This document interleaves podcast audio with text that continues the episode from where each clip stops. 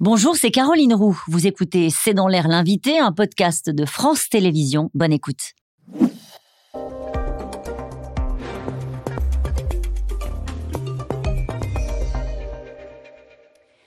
Bonsoir à toutes et à tous, c'est dans l'air l'invité. Je reçois ce soir Claire Edon. Bonsoir. Bonsoir. Vous êtes défenseur des droits. Vous avez rendu public le suivi des recommandations sur les droits fondamentaux des personnes âgées accueillies en EHPAD. En gros, pour résumer, il y avait eu un rapport publié en mai 2021 et ce n'était pas un rapport qu'on a posé sur une étagère. Vous avez fait un suivi et on va voir ce qui s'est passé depuis euh, ce rapport. Le premier constat, c'est quand même qu'il y a eu une hausse des signalements. Ça, les choses ont un peu bougé. Alors, ce qui est intéressant, effectivement, c'est que ça a mis en lumière cette question, et en tout cas dans l'opinion publique, sur le fait que les personnes âgées qui sont en EHPAD ont des droits et des droits fondamentaux qui ne sont pas respectés. Donc, effectivement, ce qui nous a frappé, c'est que à la suite de ce rapport, on a continué à avoir de façon très large des réclamations, 282 réclamations supplémentaires, euh, dans lesquelles... C'est beaucoup c'est pas beaucoup eh ben, Ça reste quand même beaucoup et on ne voit qu'une petite partie. Nous ne sommes pas encore très connus, donc je, je sais bien que nous n'avons pas tous les dysfonctionnements qui, existent, qui arrivent en termes de réclamations.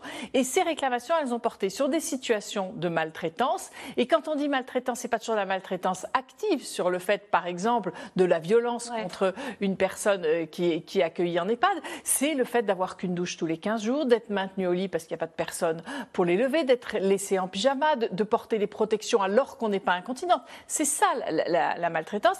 Et puis une grosse partie, plus de 40% des réclamations sur ce qu'on appelle la liberté d'aller et venir, c'est-à-dire des interdictions de droit de, visite, enfin de visite. Après le Covid, hein, ah oui, bien sûr. En fait, on est toujours en crise Covid et c'est à cause de ça. Mais vous et moi, on a retrouvé notre liberté totale, pas les personnes âgées accueillies en EHPAD. Et ce n'est pas possible qu'elles soient discriminées de cette façon. Et nous, notre rôle, c'est de rappeler les droits fondamentaux de ces personnes-là. Les familles osent désormais signaler ce qui ne se passe pas convenablement dans les EHPAD, mais parfois elles se rétractent. Euh, vous avez un petit chiffre, c'est intéressant. C'est des désistements, c'est des gens qui craignent encore aujourd'hui d'avoir euh, des mesures de rétorsion ou que leurs proches euh, fassent l'objet d'une forme de, comment est-ce que vous appelleriez ça, de pas de vengeance, faut pas exagérer, mais en tout cas qui n'osent pas parler de représailles. on parle quand même de représailles, mais ce qui est intéressant dans ce chiffre-là, qu'on est en train d'étudier dans l'ensemble de l'institution, finalement, pourquoi des désistements? Il y a ce que vous dites, mais il n'y a pas que ça. Il y a aussi des questions qui ont été réglées. C'est-à-dire le simple fait de pour une famille de dire j'ai saisi la défenseur des droits, eh bien, il y a des situations qui se règlent en fait euh, assez, assez rapidement. Et il y a toute une partie aussi dans ces 282 réclamations, plus d'un tiers, 37%, qu'on a réglé par la médiation, souvent avec un simple coup de fil d'un de nos juristes euh, avec le, directeur d'établissement pour dire mais là vous avez supprimé le droit de la visite des familles, c'est pas possible, il faut, il faut le rétablir et souvent simplement par le dialogue et la médiation là-dessus est très intéressante. Par le dialogue, on arrive à régler un certain Vous les encouragez d'abord à faire part de leurs recommandations et de leurs euh, de leurs critiques, ou en tout cas ce qu'ils considèrent qu'il ne se passe pas bien en direct avec les établissements avant de passer par le Mais bien sûr, mais ils l'ont toujours fait, très honnêtement. Ils ne s'adressent pas d'abord directement à nous, ils ont essayé de régler le, le problème. Euh, Alors on va poursuivre les détails de, cet état des lieux que vous faites sur les EHPAD, mais je voudrais qu'on parle d'Orpea, parce que naturellement, quand on parle de la situation dans les EHPAD, on pense à Orpea, qui s'est retrouvé au cœur de la tempête après la publication euh, du livre de Victor Castanet, Les Fossoyeurs, édition augmentée dans quelques jours, hein, euh, euh, avec des chapitres nouveaux qui peut-être auront leur lot de, de, révélations. Laurent Guillot est le nouveau directeur d'Orpea. Il estime avoir, lui, tiré les leçons de ce qui a été révélé. On l'écoute. Nous avons embauché par mois depuis le mois de septembre plus de 8000 personnes mhm. en CDI, mhm. dont la moitié de soignants, qui vont accompagner nos patients et nos résidents au quotidien euh, chez Orpea. Pour vous donner juste un exemple, le, coût que nous dépensons dans, que nous allons dépenser en 2023 sur la nourriture sera de 35% plus élevé que ce qu'il était en 2021.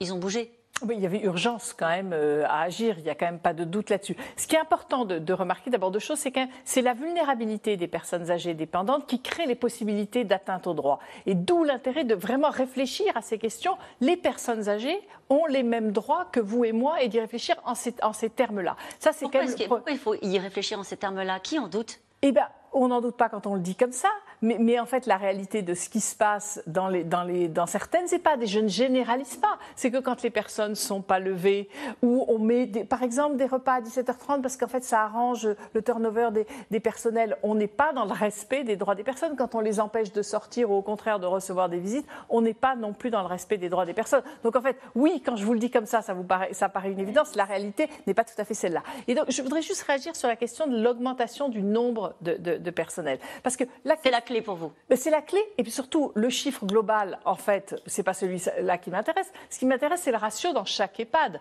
Clairement, il faut combien de personnes pour accompagner les personnes âgées dépendantes? On est autour de 6, 6,5% en ce moment en France, et de 6 pour 10, pardon, pas pour cent, de 6 pour 10 résidents, donc 6 personnels pour 10 résidents, alors que nous, nous préconisons, mais nous ne sommes pas les seuls, de 8 personnels soignants et animateurs, c'est-à-dire auprès de la personne âgée, pour 10 résidents. Pourquoi 8 d'ailleurs C'est le minimum vital. Sachez qu'en Allemagne, dans plusieurs landers, c'est 10 pour 10. Dans les pays du Nord, c'est 10 pour 10. Donc quand on dit 8 pour 10, le Haut Conseil de la famille dit la même chose que nous. Des rapports faits par des professeurs de médecine disent exactement la même chose. C'est le minimum vital. Donc ce qui m'intéresse, c'est ce chiffre-là tant qu'on n'ira pas, franchement, dans nos recommandations, et c'est celle qui n'a pas du tout été appliquée, je veux dire, ni même discutée, c'est celle-là. C'est le recrutement? Mais parce que si vous, ne, si vous n'avez pas suffisamment de personnel, de fait, vous êtes maltraitant. Quand vous demandez à une aide-soignante de faire 15 euh, toilettes en deux heures, mais de fait, elle devient maltraitante malgré elle. Et c'est bien pour ça qu'il y a des difficultés de recrutement. Parce que vous allez me répondre, mais on a du mal à recruter des aides-soignantes. C'était ce que j'allais vous dire.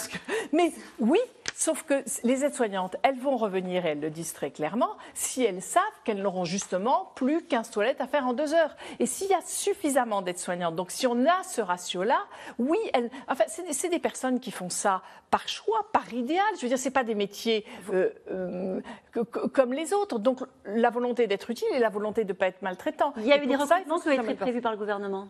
Mais pas suffisamment. Les chiffres, pareil. Je veux dire, c'est 120 postes supplémentaires? Alors ça, c'est pour les contrôles. Ça, c'est pour les contrôles. Ça, c'est pour les contrôles. Mais pareil, il faut contrôler 7500 EHPAD. C'est déjà mieux, je ne vais pas vous dire. Ça, ça fait partie, justement, la, la partie des contrôles, c'est quelque chose qui a avancé. Mais est-ce que c'est suffisant?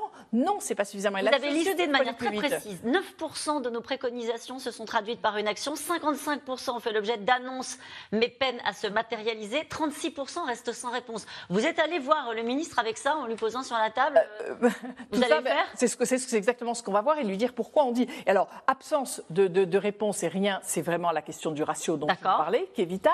Les choses qui ont avancé, euh, ou les choses qui ont été déjà euh, les 9% d'actions réalisées, je prends l'exemple de la, DGCCRS, hein, la Direction Générale de la Consommation, euh, de la Concurrence et de la Répression des Fraudes, qui justement est allée analyser sur un certain nombre d'EHPAD, pas encore la totalité, mais vraiment un nombre conséquent, les, contrats justement de les contrats de séjour et qu'est-ce qu'il y avait comme clause illégale dans ces contrats contrat de séjour. Donc ça, c'est déjà une étape qui, justement est avancée. Sur les contrôles, on est dans la partie des, 36, des, des 55% d'annonces qui ont, qui ont commencé, mais qui ne sont pas encore suffisamment concrétisées. C'est-à-dire, certes, il y a eu des contrôles, mais pas suffisamment, pas suffisamment de contrôles inopinés. Et là, vous avez recité le chiffre de 120. Oui, 120, 120 postes supplémentaires. Voilà, 75 déjà, déjà embauchés, mais pareil, c'est pas suffisant.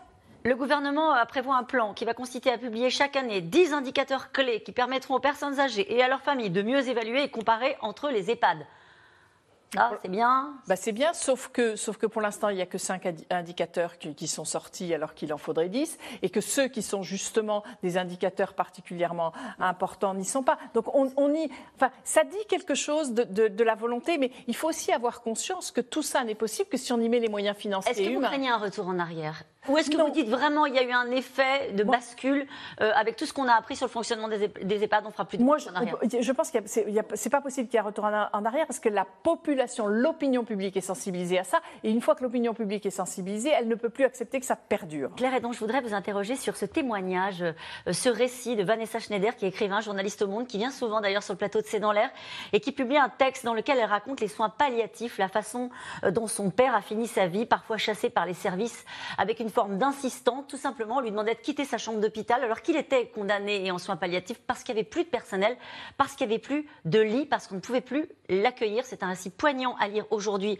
dans le monde.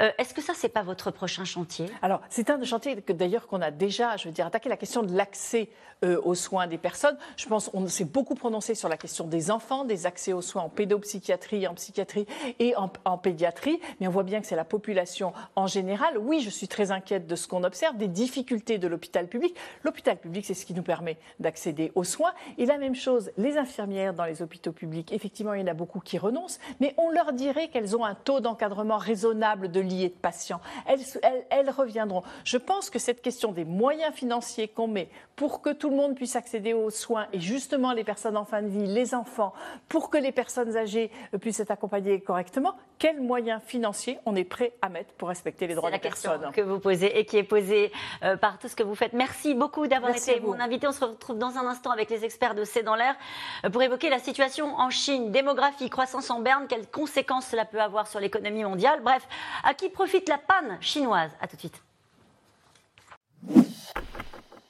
Merci d'avoir écouté C'est dans l'air. Comme vous le savez, vous pouvez désormais écouter l'intégrale, mais aussi l'invité ou vos questions à nos experts. Tous ces podcasts sont disponibles gratuitement sur toutes les plateformes de streaming audio. Et pour le replay vidéo, c'est sur France.tv, bien évidemment. À bientôt.